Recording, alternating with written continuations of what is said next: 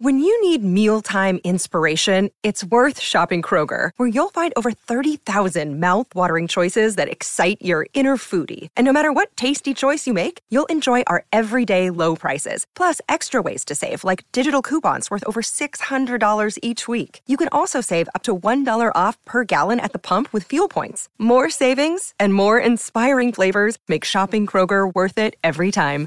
Kroger, fresh for everyone. Fuel restrictions apply.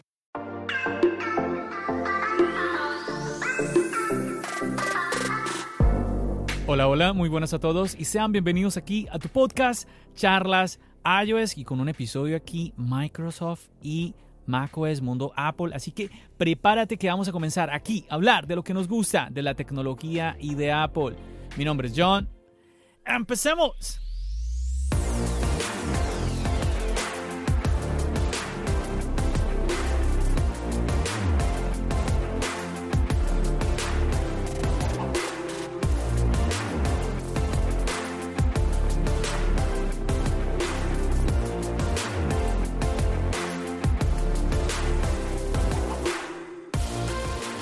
Listo chicos, aquí vamos a comenzar con un episodio eh, con invitados que es de los que más me gusta a mí hacer, que bueno, no hago, no hacemos siempre porque pues depende mucho. Por ejemplo, en el día de hoy les voy a contar, bueno, yo creo que antes de contarles voy a presentarles rápidamente a las personas que me van a acompañar en este episodio.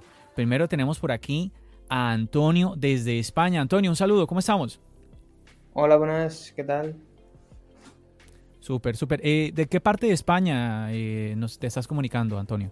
Yo soy de un pueblo de Extremadura, de la comunidad autónoma de Extremadura, en la provincia de Badajoz. Ok, perfecto, perfecto. ¿Eso es como que la mitad del país? Eh, ¿Frontera con algo? no, frontera con Portugal. Ah, ok, ok, ok. Ahí ya yo creo que nos ubicamos un poquito más aquellos que no conocemos mucho de España, entonces ahí como que ya estamos un poquito más, nos hacemos mejor la idea de dónde estás. Y bueno, también tenemos por aquí un invitado de la casa, nuestro compañerísimo amigazo desde Cali, Colombia, Pachanguero, Juan Sebastián. ¿Qué más, Juan? ¿Cómo vamos, John? Bien, aquí arrancando con todas las, con todas las ganas, toca meterle aquí todas las ganas a un nuevo episodio, un tema muy interesante que vamos a grabar en, en este episodio. Les estaba yo eh, como comentando un poquito, chicos, la idea para este podcast en el día de hoy era que fuéramos cinco personas. Cinco personas en esta grabación, pero bueno, poner de acuerdo a cinco personas fue un poquito complicado y al final estamos nosotros tres. Así que vamos a grabar este episodio de, de esta manera. Un saludo a Fermín en Alemania, que pues quería estar con, con nosotros en este episodio, pero por temas laborales, en en el tema de horarios, pues se fue, se hizo imposible realmente. También para José Yamil, eh, Juan, Yamil, ¿desde dónde es que? ¿De México? No recuerdo. Creo que era Nicaragua, ¿no era? Oh, no, no, sí, sí, sí, sí, sí. Bueno, ahorita se me escapa rápidamente, pero un saludísimo enorme a Yamil. Discúlpanos que se me escapa eh, en este momento, se me, se me nubló. Tengo un lapsus ahorita en el tema de, del país que nos estabas, eh, te estás como, se supone que te ibas a, a, comunicar, pero bueno. Listo. Confirmado Nicaragua. Ahí está, Nicaragua. Un saludo para eh, Yamil desde Nicaragua y bueno, para toda la gente bonita de Nicaragua. Si tú nos estás escuchando desde Nicaragua, un saludo enorme. Esperemos que Yamil, eh, para una próxima ocasión, pues podamos ya tener resueltos los problemas técnicos para poder estar aquí en este, tu podcast, Charlas iOS. Muchachos, un tema, ya ustedes lo vieron en el título, el tema de Microsoft, eh, tenemos el tema de Apple, Mac, esto. Incluso a veces se me hace extraño, y les, cuento a ustedes chicos, Juan, Antonio, se me hace extraño que a veces no sabemos qué decir, si Microsoft, Windows, macOS, Apple, como que, no sé, es como, como, muy, como muy raro. Es muy parecido al tema de iOS, ¿no? iOS es el sistema operativo, pero hay gente que no conoce iOS, ¿no? Entonces la gente dice Apple, entonces a veces la gente dice, por ejemplo, Android versus Apple. Claro, Android es un sistema operativo y Apple es una marca. ¿sí? Lo correcto sería decir Android versus iOS, o por así decirlo, ¿no? Pero se, se, entiende más de que dices Android, te refieres a todos los teléfonos que no son un iPhone. Dices Apple, ah, estás hablando del iPhone. Entonces, es como una cosa que es incorrecta, pero que es como más fácil de entender, una vaina, una vaina así. No sé ustedes qué piensan, chicos. Sí, no, digamos que es algo como extraña esa comparación que se hace. Yo digamos que la, la, manera, por así decirlo, entre marcas sería Google versus Apple. Claro. Que vienen siendo los dos creadores. Pero sí, sí está como muy estandarizada esa referencia. Ya lo que mencionabas de Microsoft o Windows, bueno, pues sabemos que antes, eh, pues ahora ya Microsoft no tiene solamente a Windows. Antes sí tenía como uno de sus productos Windows, pero digamos que ahora su abanico de servicios y otros, y otros productos se ha, se ha incrementado. Incluso ya tienen su propia marca de, ordenadores e incluso de móviles con los Surface. Así es, así es. Antonio, pues mira, a ver, ah, pasemos ahorita con Antonio y aquí el, el punto es este, de este episodio, es hablar un poquito sobre el convivir con dos plataformas, con dos sistemas operativos, eh, dispositivos que utilizan Microsoft, eh, dispositivos que corren macOS o que corren iOS o iPadOS. ¿Cómo es ese, eh, tema? Porque son, hablamos hoy en día de ecosistemas, ¿no? El ecosistema de Apple es algo que se viene hablando mucho tiempo. Hoy en día cada vez empieza a crecer el tema del ecosistema en dispositivos fuera mm, de Apple. Entonces, ¿cómo, cómo llegan a, combinarse estos dos dispositivos? Y Antonio, pues Antonio fue uno de los que me dijo, yo quiero participar en un podcast de, eh, ese tipo donde se hable de esa experiencia porque es la experiencia eh, particular. Antonio, nada, pues eh, bienvenido nuevamente aquí al podcast. Es la primera vez que vienes aquí a grabar con nosotros. Y pues nada, adelante, cuéntanos entonces, cuéntanos un poquito de esa experiencia que la verdad es, la de muchas personas, diría yo, ¿no? De tener dispositivos tanto que sean de Windows como que sean de macOS. Es como una, una experiencia que no es tan extraña podríamos decirlo. Entonces, cuéntanos un poquito, Antonio, qué dispositivos estás utilizando y cómo los combinas. Eh, yo actualmente tengo un ordenador de sobremesa y un portátil. el ordenador de sobremesa es un Windows, es un HP All-in-One, que es donde suelo trabajar básicamente con programas de lenguajes, eh, ya sea Python, ya sea Flutter, ya sea Dart. Eh, y en mi otro dispositivo, en el portátil, es un MacBook Pro de 2020 eh, que trabaja con macOS. Normalmente suelo compatibilizar todo con Google Drive. Todo lo que trabajo en el All-in-One eh, lo subo a Drive y directamente cuando necesito utilizarlo en mi portátil lo tengo al momento. por ejemplo, salgo de casa y necesito una cosa del All-in-One, del ordenador de sobremesa eh, lo tengo en el momento. Eh, me piden algún archivo importante o cualquier cosa. Lo tengo con, eh, todo organizado en carpetas. Según creo un archivo, ese archivo se sube a Drive y Drive me lo pasa en mi portátil. Incluso llegué a utilizar iOS en un iPhone 5 que tuve hace tiempo. Y Em, la compatibilidad con el MacBook y el iPhone eh, era incluso más rápida que con Drive con, de Google.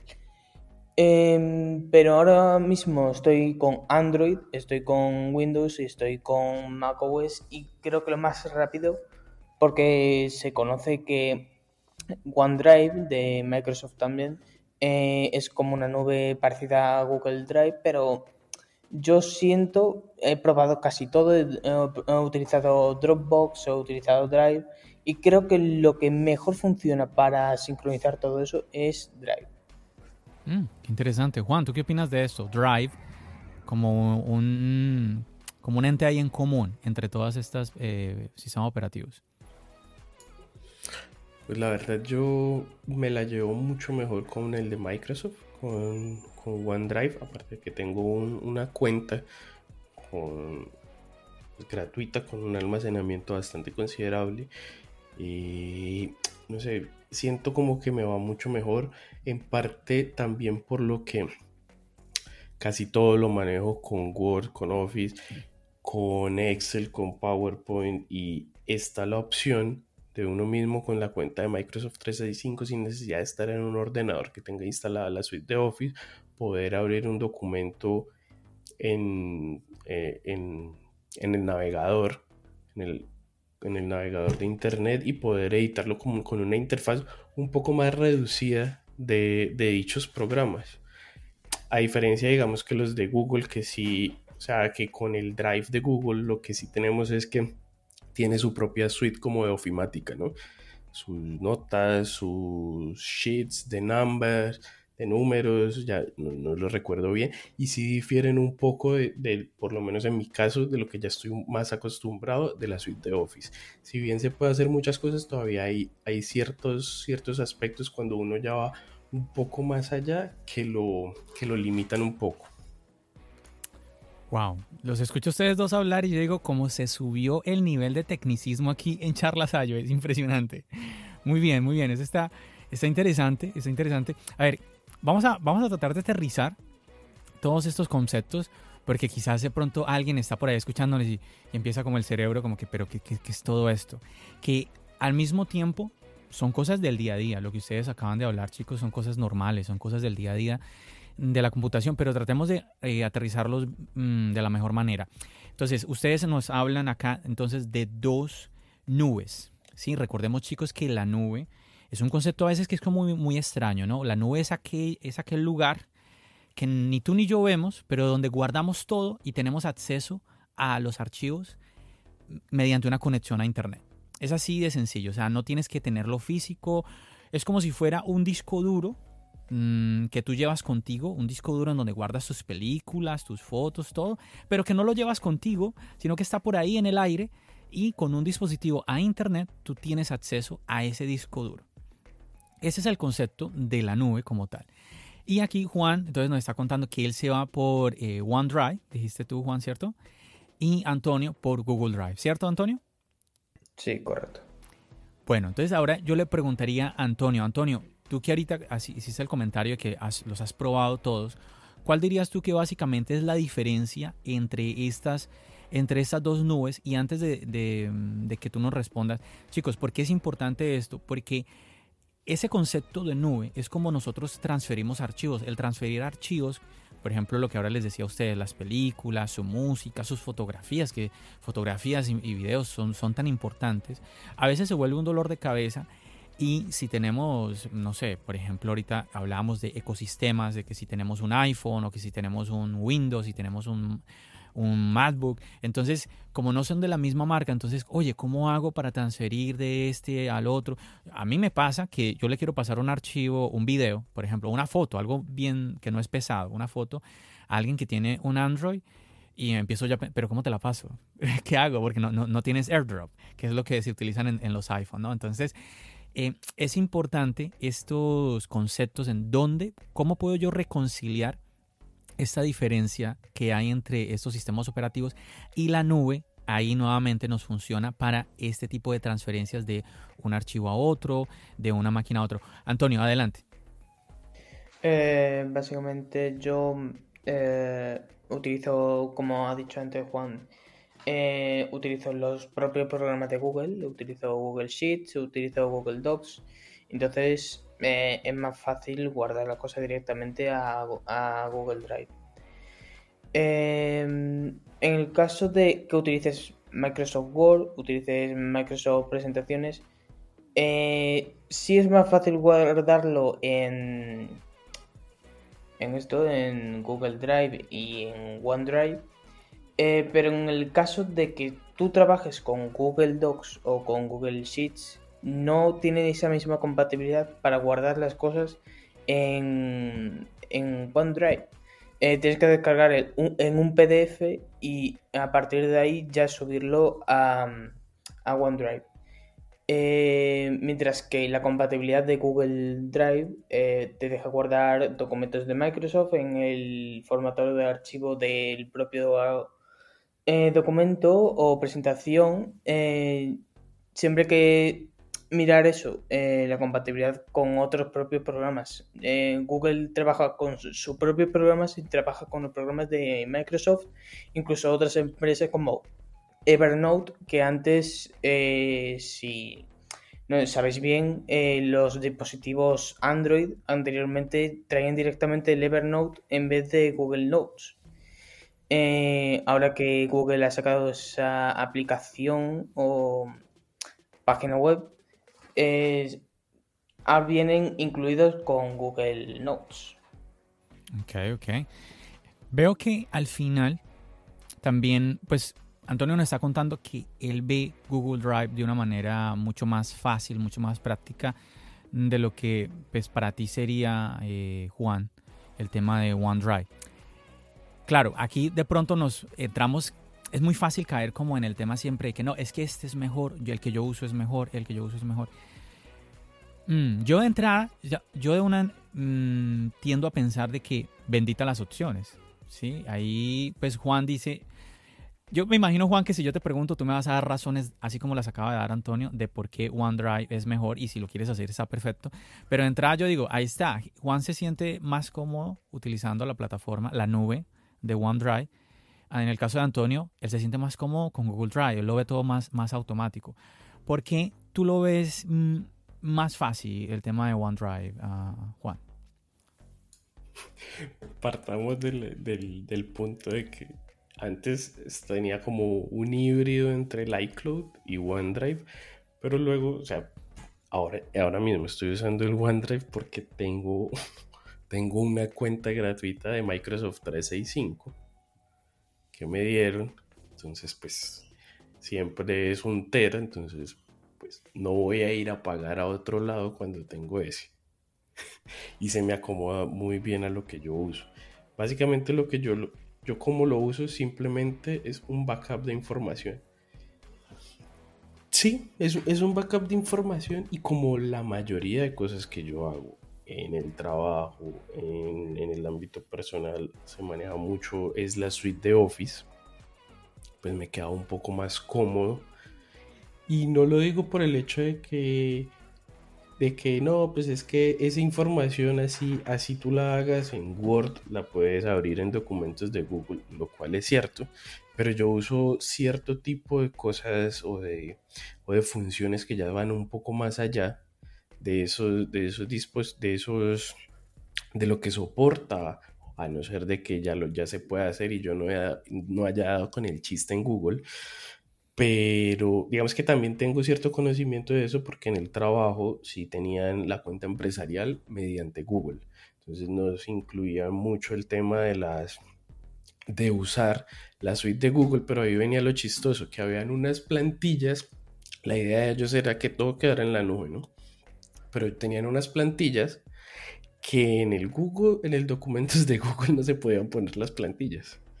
Entonces tocaba volver inmediatamente al Office. Y claro, yo entiendo que muchas veces lo que querían era, era porque ya tenían las licencias, lo podían usar, es, tienen un almacenamiento ya contratado con el mismo Google y así se ahorran cierto tipo de gastos con respecto a las licencias del Office, no tienen que estar actualizando o no tienen que estar recurriendo quizás a las al software libre que también está un poco más capado, las personas todavía no tienen mucho acercamiento a él, como en el caso de LibreOffice, pero digamos que en su momento todavía le faltaban ese tipo de cosas como poder estandarizar los formatos que podían hacer y, y varias otras cosas más que lo dificultaban.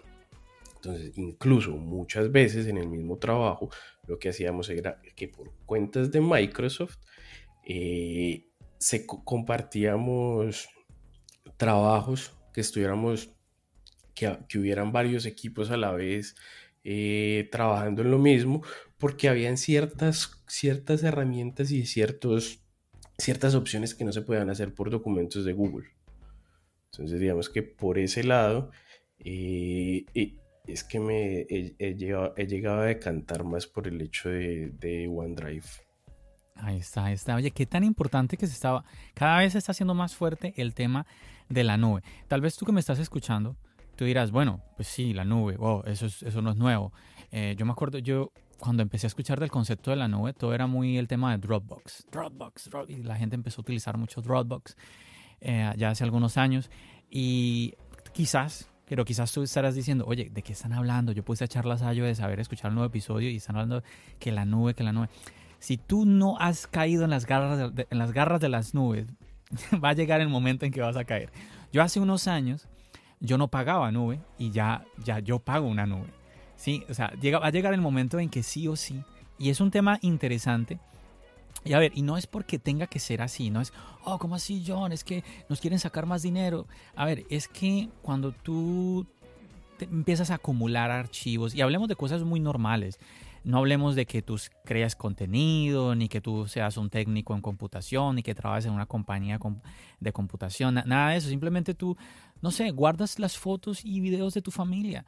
Pues que lo lógico es que llega el momento en que ya no te van a caber en tu computador. ¿Qué tienes que hacer? Irte a un disco duro, comprar un disco duro externo. Ah, y ahí guardo todas las eh, los fotos, videos de mi familia, los pones ahí por años, todo esto, bien chévere.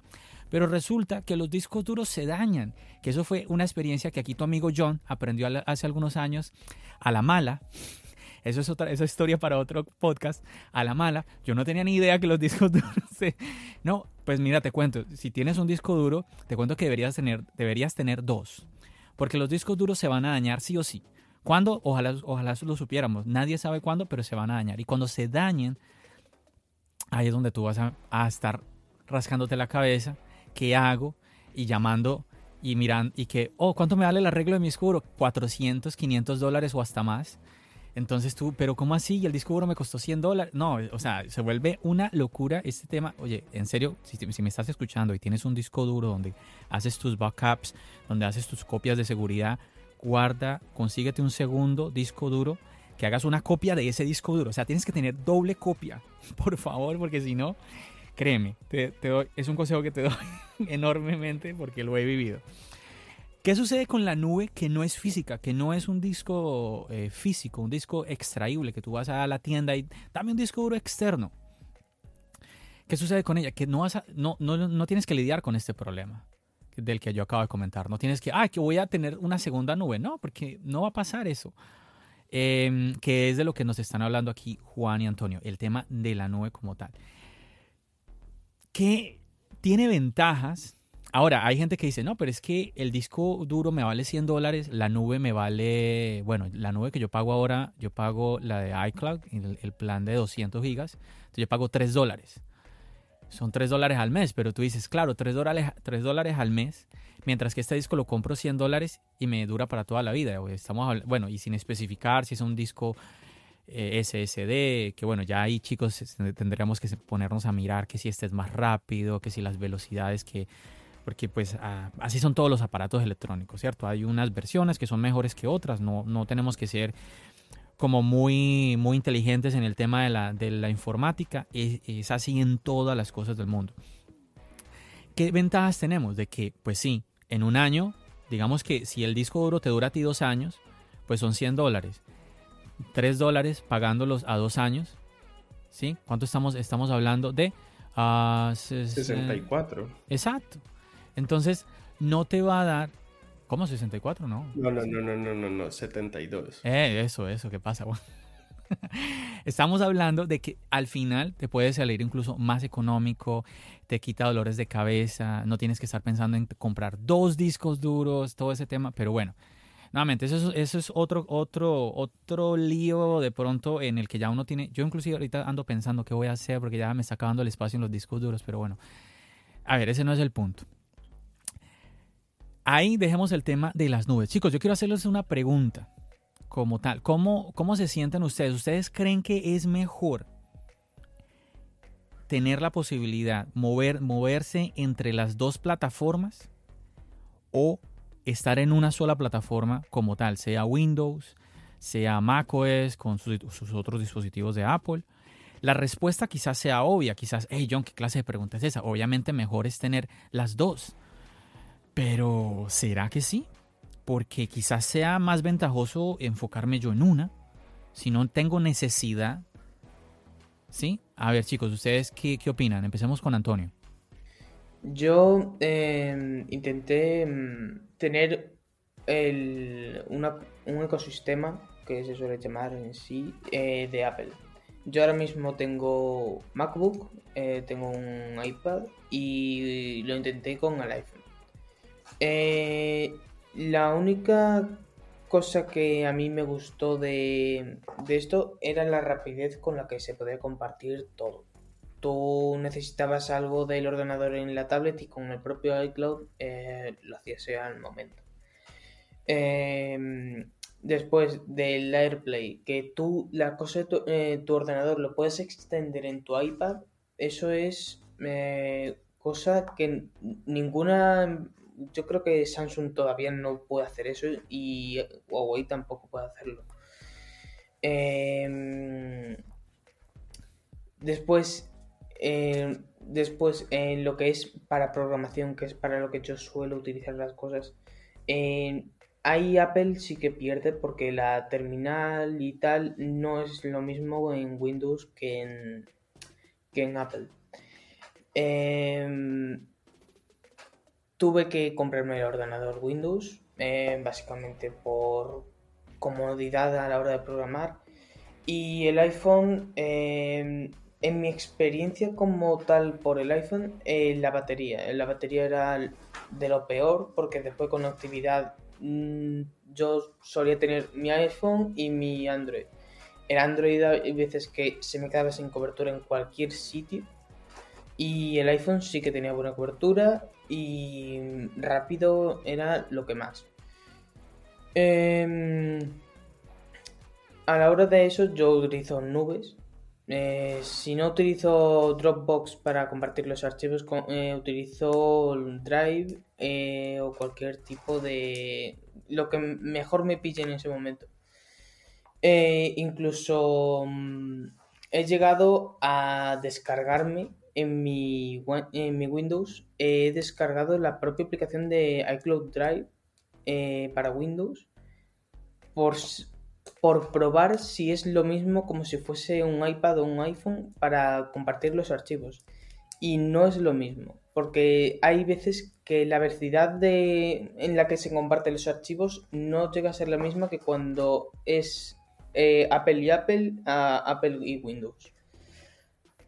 Pues mira, al final yo creo que es importante el, hecho de que sí tenemos ah, como puentes entre las plataformas pero no deja de llamar la atención que pues todo lo que nos cuenta Antonio, y eh, algo que, con lo que él empezó era como esa, esa conexión extra que como que se siente. Siempre, siempre hay comentarios en, en cuanto a esto, esa, ese plus, ese extra que da el ecosistema de Apple. Cuéntanos tú, Juan. Ahí, bueno, primero quiero como aclarar un poco, no sé si fue que entendí un poco mal, pero el hecho de que cuando uno, cuando nosotros ponemos archivos en la nube de Apple, en este caso en la nube de iCloud Drive, no estamos compartiendo directamente entre los dos dispositivos. Estamos subiendo la información a los servidores de Apple y eso es lo que nos permite luego verlo en diferentes dispositivos. Yo he tenido la, he tenido la posibilidad también de probar el iCloud Drive en Windows y en, el, en, Windows y sí me iba un poco más lento pues en comparación ahora como me va con, la Mac mini pero es que también el controlador Wi-Fi del, computador del Windows que yo tenía era eh, no era tan potente entonces no lo probé nunca conectándolo a la, a la red, digamos que eh, conectándolo por LAN directamente, pero sí, sí, sí, soy consciente de que no puedo hacer esa comparativa porque eh, digamos que la velocidad eh, del controlador Wi-Fi que tenía, en ese, que tenía ese equipo con el que tengo ahora es muy diferente. Entonces, digamos que por ese lado no, no, puedo hacer esa comparación, pero sí me parecía como importante tener en cuenta que cuando, cuando estamos usando iCloud Drive, no estamos haciendo el airdrop de compartirnos archivos enviándolos mediante Wi-Fi por airdrop, sino que estamos subiéndolo a los servidores de Apple y luego los vamos a consumir en el otro lado. Si está por el lado de lo que dice Antonio, creo que ahí sí es algo de compatibilidad y la misma aplicación en Windows que no entiendo bien cómo gestiona o cómo, cómo hace la preferencia para ir subiendo los archivos que uno va poniendo ahí en el, Windows. para que los vaya subiendo al iCloud Drive, porque sí tuve ciertos problemas algunas veces de que, digamos que no, no permitía que, que, uno le dijera como que, oiga, sincroníceme todo de una, oiga, pauselo.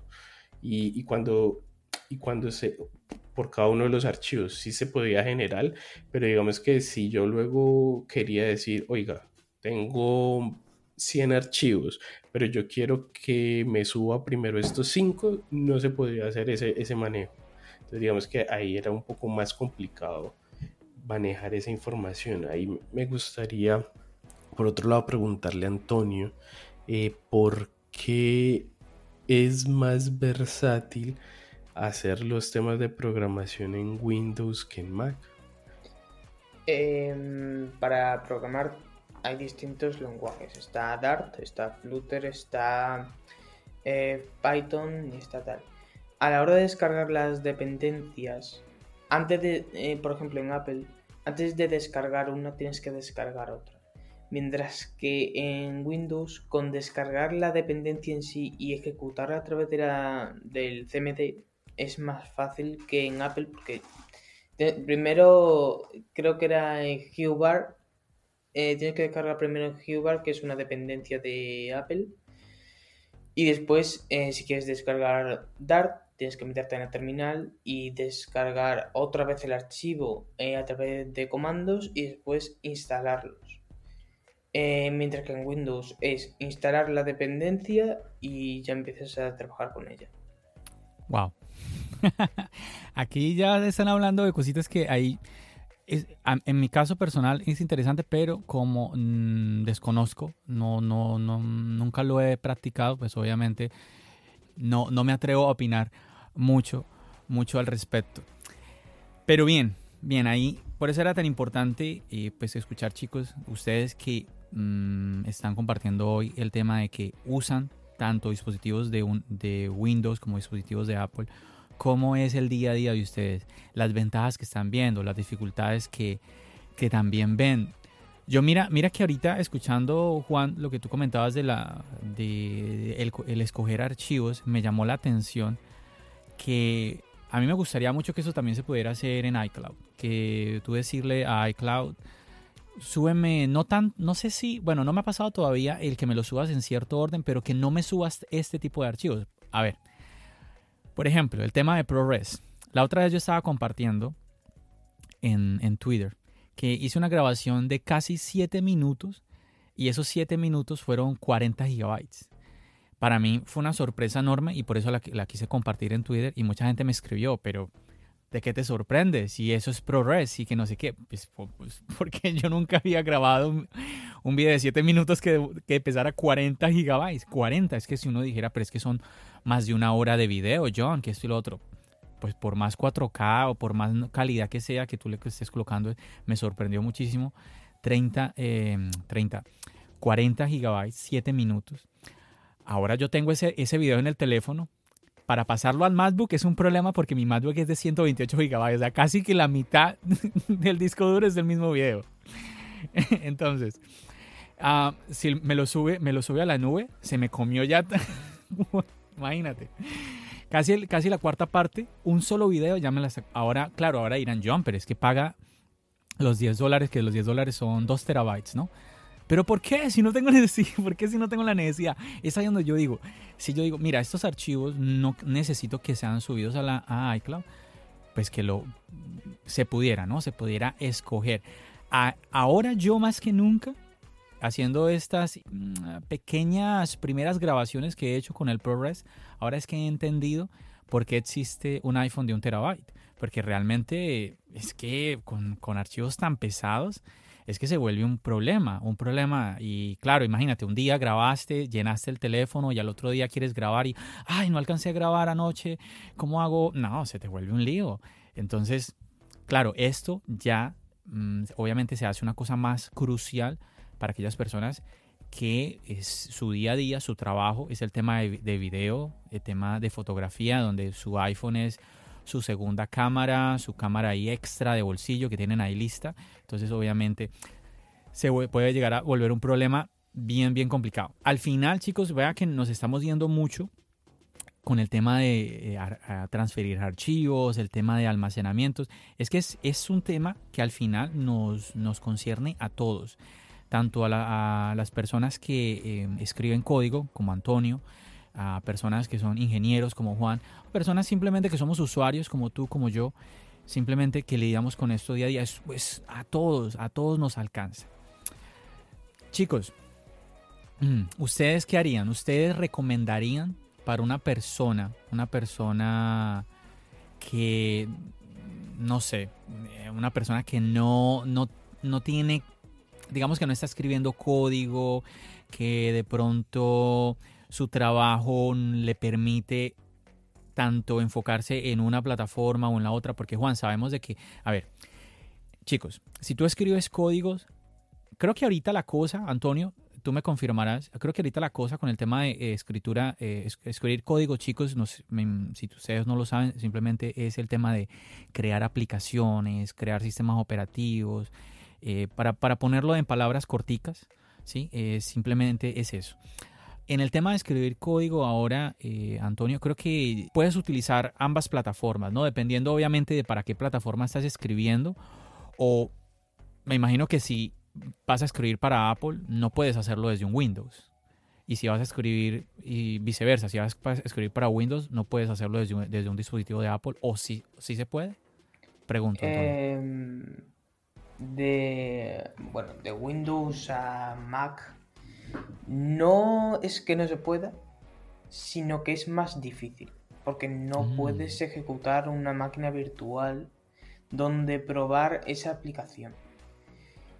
Pero de Mac a Windows sí que se puede. Yo, ahora mismo estoy creando una aplicación y sí que puedo, ejecutando una máquina virtual, lo puedo hacer en cualquier tipo de momento.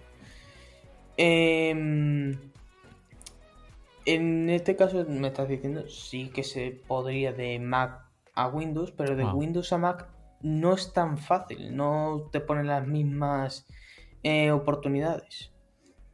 Mira qué interesante. Juan, para ti te preguntaría, también sabemos eh, de que pues hay, hay programas, hay software que para algunas profesiones te obligan a estar en una plataforma específica. Eh, te obligan a estar en Windows o te, obligan, o te obligan a estar en, en macOS. Diría yo que más que te obligan a Windows que a macOS realmente. O si no es la profesión, es la empresa como tal. La empresa tiene algún convenio y el sistema, que, el sistema operativo que se utiliza en, en la empresa es X, sistema operativo es X, software es X aplicación. ¿Cómo, ¿Cómo, ves tú ese, ese aspecto hoy en día 2022? ¿Lo ves que todavía está muy marcado o ves que, digamos que no, ya yo si quiero puedo ir a, mi trabajo con un, con un, Mac o... A ver, no, es que, es que yo creo que la pregunta, la pregunta la estoy haciendo mal. La pregunta es más hacia si puedo utilizar un, MacBook en, en mi empresa como tal, porque yo creo que Windows es que Windows está muy extendido. Es la realidad. Entonces yo creo que la respuesta hacia Windows, obvio que sí. Pero ahí te haría la pregunta, ¿cómo ves el tema macOS eh, en una empresa como tal? ¿Ya lo ves que está, no, sí se puede o todavía eh, nos faltan más cositas? O digamos que sí se puede y yo creo que un claro ejemplo o, lo, que, lo que se suele ver más a menudo, pero también es por la tradición, son los diseñadores gráficos, muchos que trabajan en este tema de diseño gráfico siguen usando Macs en algunas oficinas, siguen teniendo Macs en las facultades de diseño tienen Max.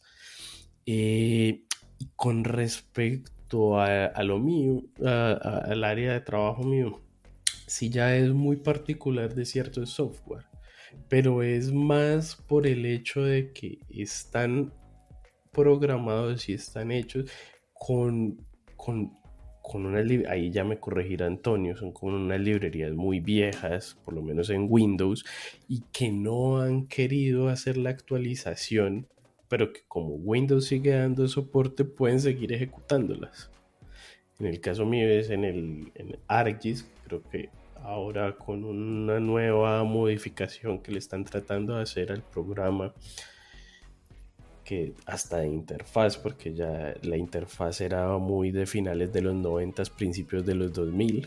Ya estamos en esta época, pero la interfaz era, de hecho me recuerda mucho a Windows 98, esa interfaz de, de ese programa.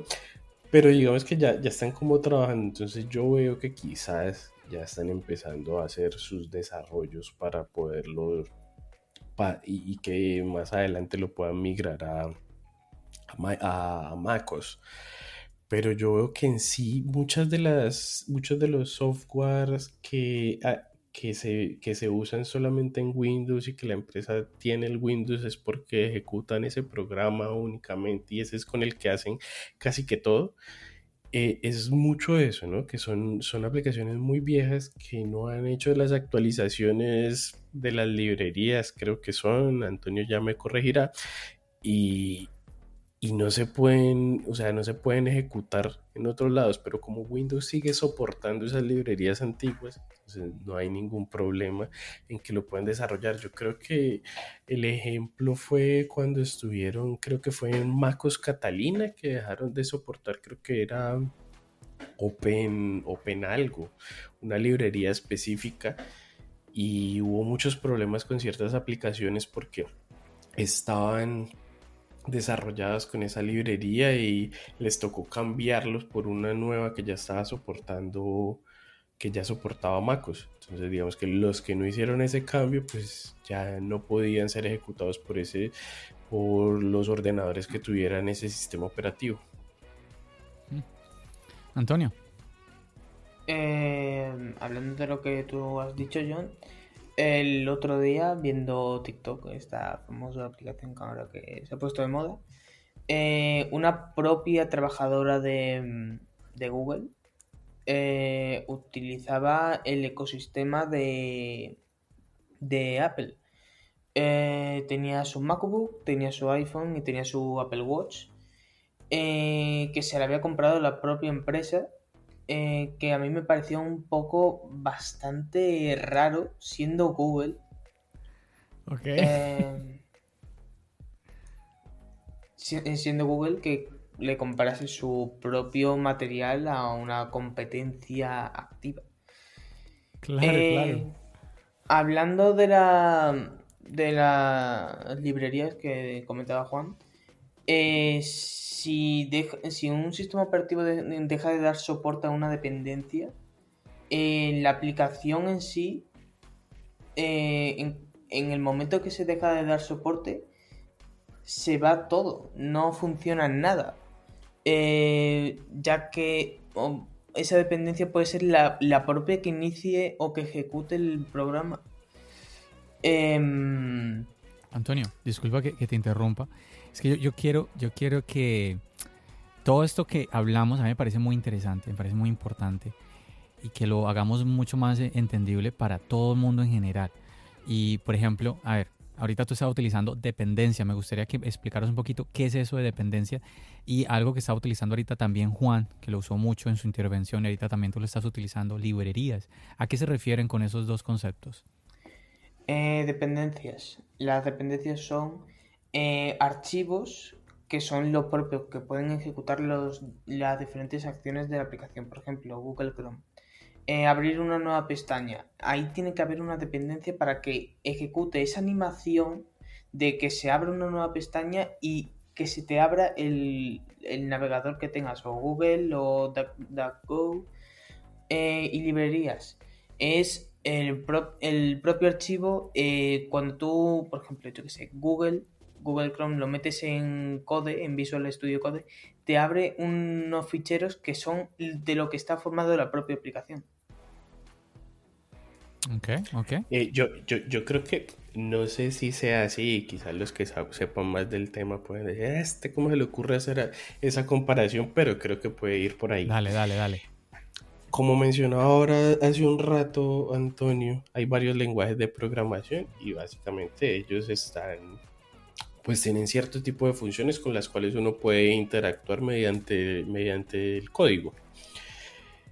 Las librerías yo lo veo más como las extensiones de un navegador.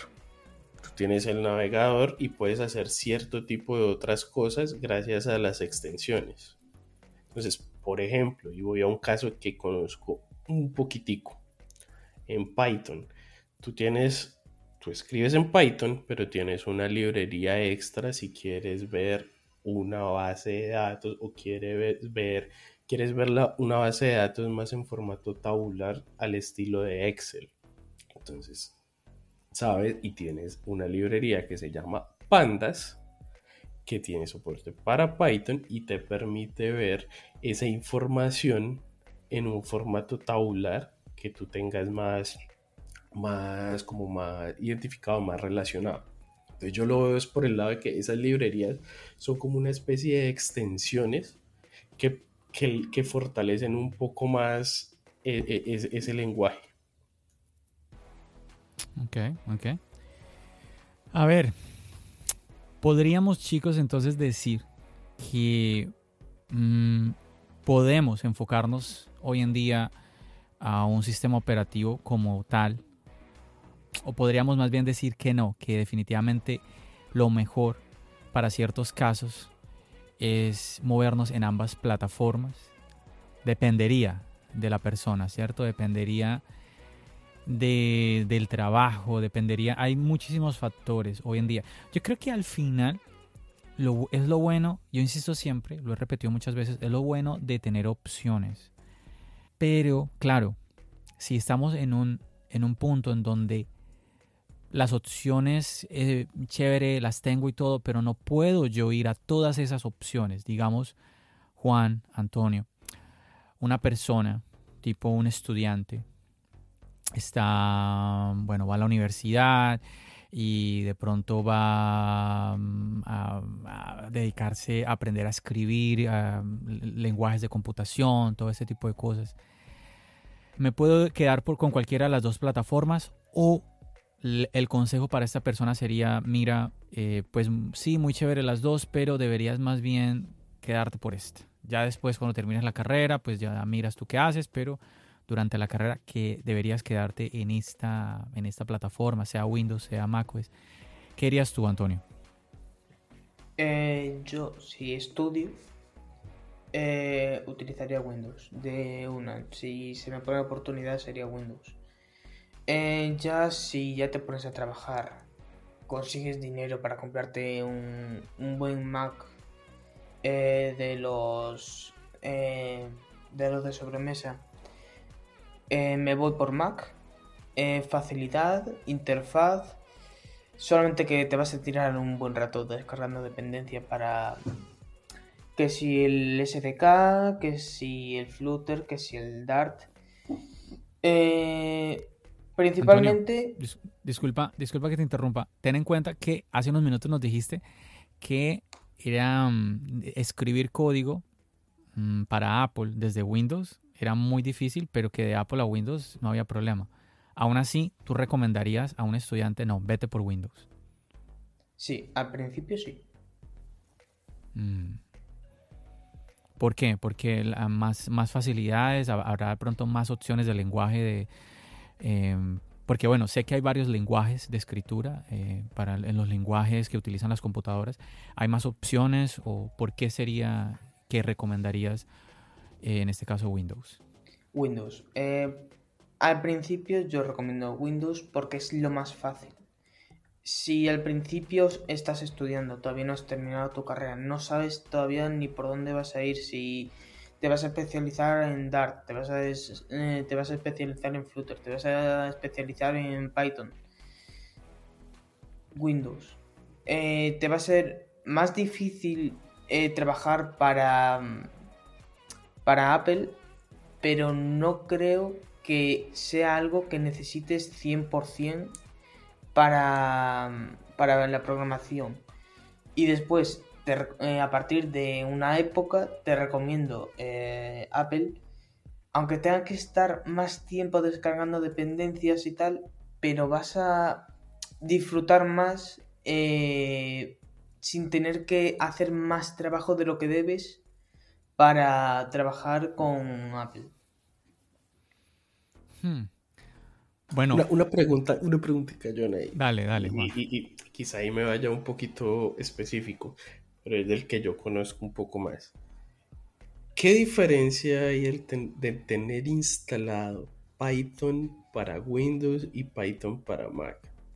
Ahora nos decías que en, eh, en, los, en los lenguajes tocaba ir descargando dependencia por dependencia. Eh, pues eso mismo, en Windows, eh, la, lo que es Python, por ejemplo, eh, en, bueno, en Python en realidad para las dos partes es fácil, porque no tienes que cargar casi ninguna dependencia. Python es un lenguaje que si tú te descargas Visual Studio Code con la propia Visual Studio Code de, Adobe, puedes hacerlo. Pero, por ejemplo, en el caso de Dart o Flutter, que es con lo que yo estoy trabajando ahora mismo, sí que tienes que descargar en Apple el Homebrew, tienes que descargar la dependencia de Dart o de Flutter y después eh, ejecutarla. Python es más fácil en ese caso. Ok, ok. No sé, eh, los escucho muchachos y, por ejemplo, Antonio, lo que dijo ahora, eh, entiendo, pero al mismo tiempo como que me da la sensación al escucharlo que, oye, pues sí, ¿y qué tal que yo me quiera? ojo, con lo que, ojo con lo que voy a decir. Eh, a mí me parece perfecto eh, que, por ejemplo, Antonio lo que dijo, oye, vete por Windows. Es que ahorita lo decíamos con, en el caso de Juan Sebastián, cuando estábamos hablando de las empresas, es que Windows está más globalizado, por, por decirlo de alguna manera, eh, que macOS es la realidad, o sea, al que le guste o no, pues eso no tiene nada que ver, es, la realidad que vivimos y, es así. Pero con lo que ahorita escuchaba de Antonio, me, mm, me nace la inquietud de que, oye, ¿y qué tal si yo quisiera es dedicarme a escribir aplicaciones para iOS, para iPadOS, para macOS? Entonces yo más bien de un arranco es con un MacBook y, no me complico con, Windows para luego pasar a, a, ¿sí? a macOS. No sé ustedes qué opinen. Sí, de acuerdo. O sea, yo, por ejemplo, no, me imagino. Un saludo para Julio. oye, oye, oye, no, espérame, espérame. me, leíste la mente. Yo creo que este es el episodio más apelcodiniano de charlas, de charlas iOS en la historia, yo creo. Sí, sí. En serio que lo estoy escuchando y me sentí en un momento así un saludo enorme para Julio de, Apple Coding. Aquí lo escuchamos, lo escuchamos al hombre. Excelente, excelente podcast. Dale, Juan. No, y, a lo que voy es, por lo que yo tengo entendido, yo no, no conozco mucho de, tema de programación, ya quisiera yo conocer tanto como Julio o como muchos otros que, que tienen bien claro ese tema, pero no sé, o sea, no, no sé y me queda la duda es si se va a desarrollar una aplicación para iOS, se lo puede hacer en Windows, porque yo casi siempre veo que lo hacen con el propio ID de, de, Mac, que es el Xcode.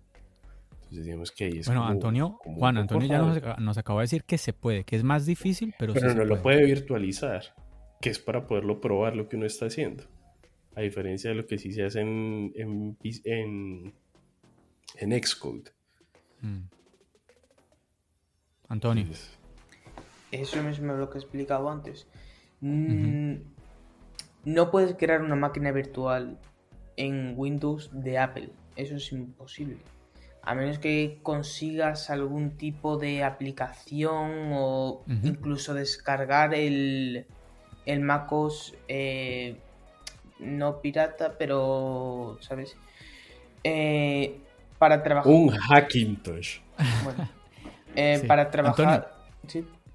Disculpa que te interrumpa, pero lo que te, lo que te estaba comentando ahora de que qué tal que yo me quiera dedicar es desde el comienzo a simplemente a un lenguaje en dispositivos Apple, macOS, iOS, iPadOS, ¿para qué irme a, Windows para luego pasar a, estos otros, a este otro sistema operativo?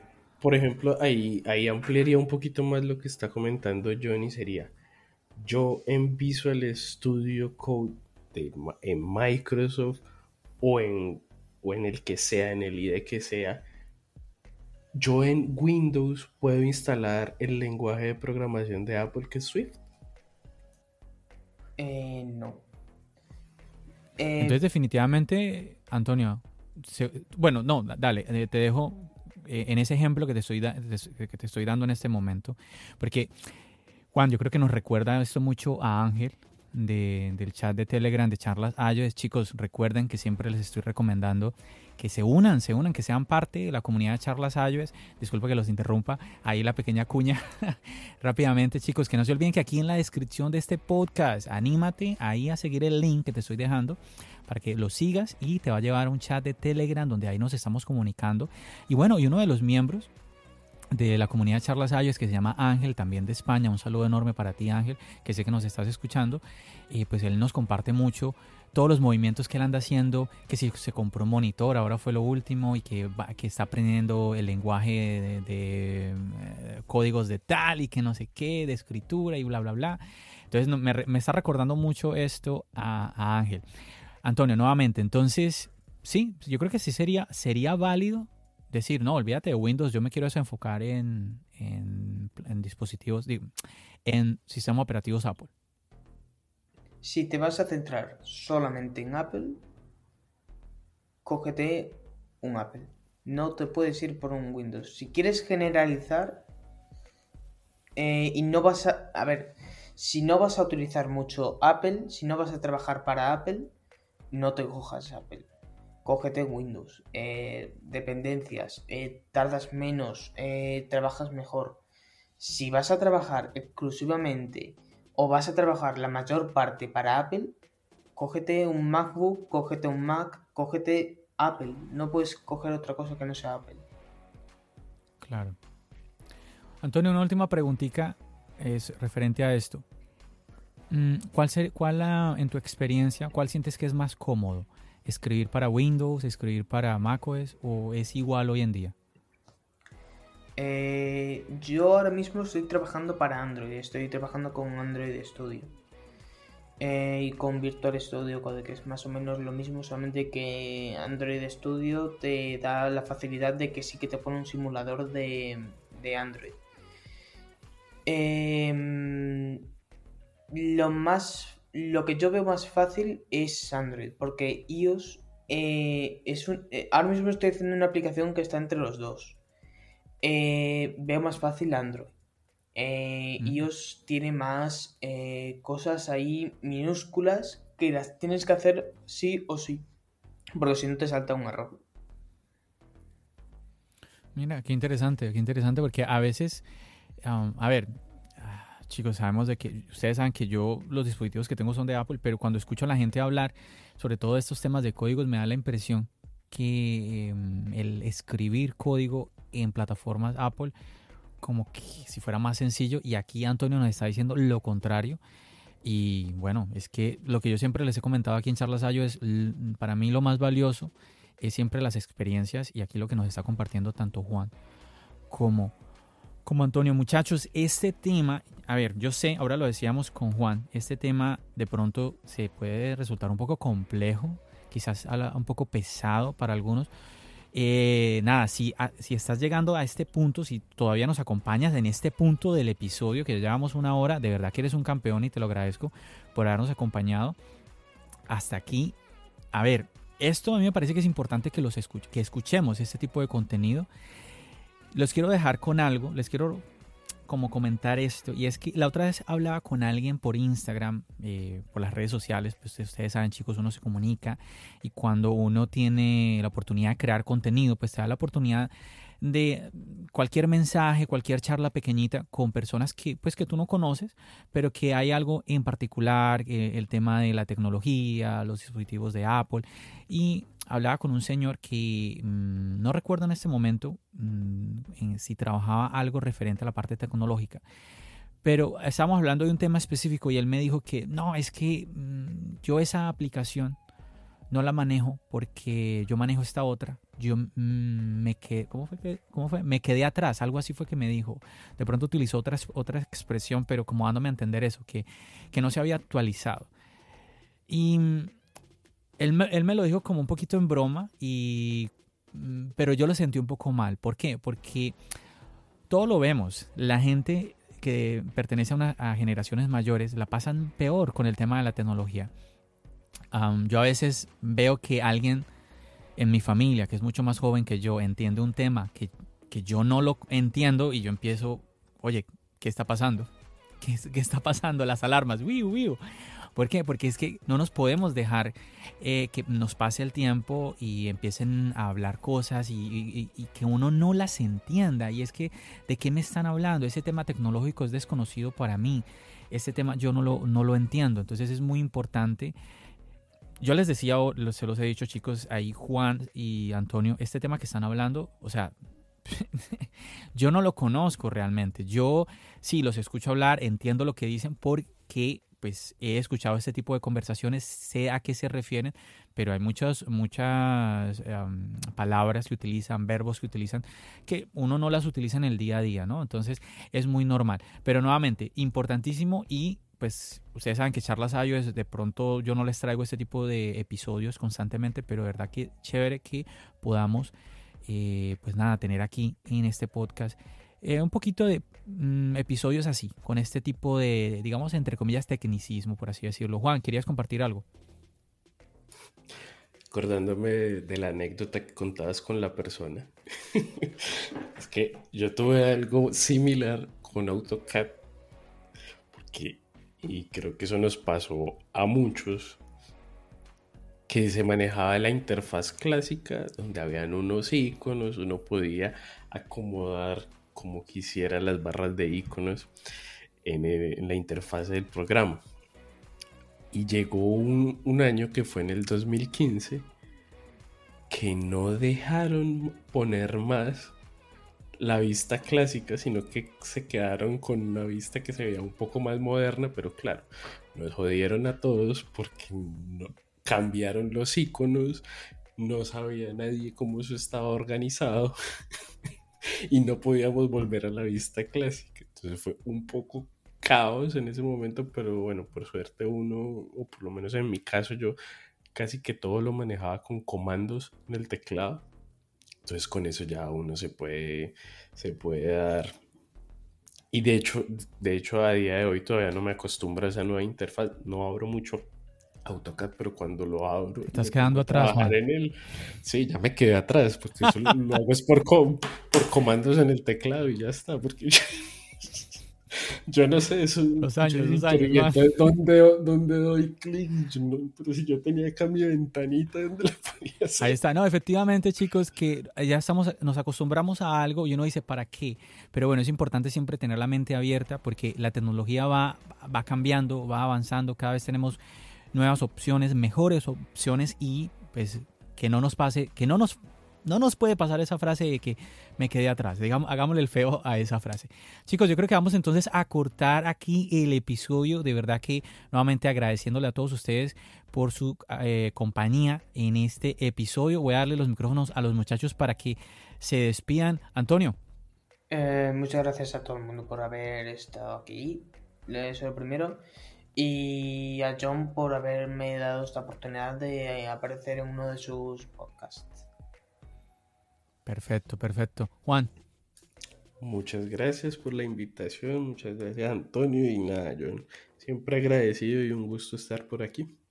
Ahí está, chicos. Ustedes ya saben, esto es Charlas iOS y una de las cosas que yo más disfruto es poder que ustedes tengan la oportunidad la oportunidad de venir acá y tener esa experiencia de grabar un podcast, de, sí, de poder compartir, que es, es, algo bonito. Así, así ustedes lo hagan una sola vez, que tengan como, nuevamente, como ya se los dije, esa experiencia aquí que siempre invitadísimos aquí. Chicos, nuevamente, muchísimas gracias. Como siempre ya saben, nos seguimos escuchando aquí en el podcast y nos seguimos viendo en el canal de YouTube. Recuerda, mi nombre es John. Bendiciones.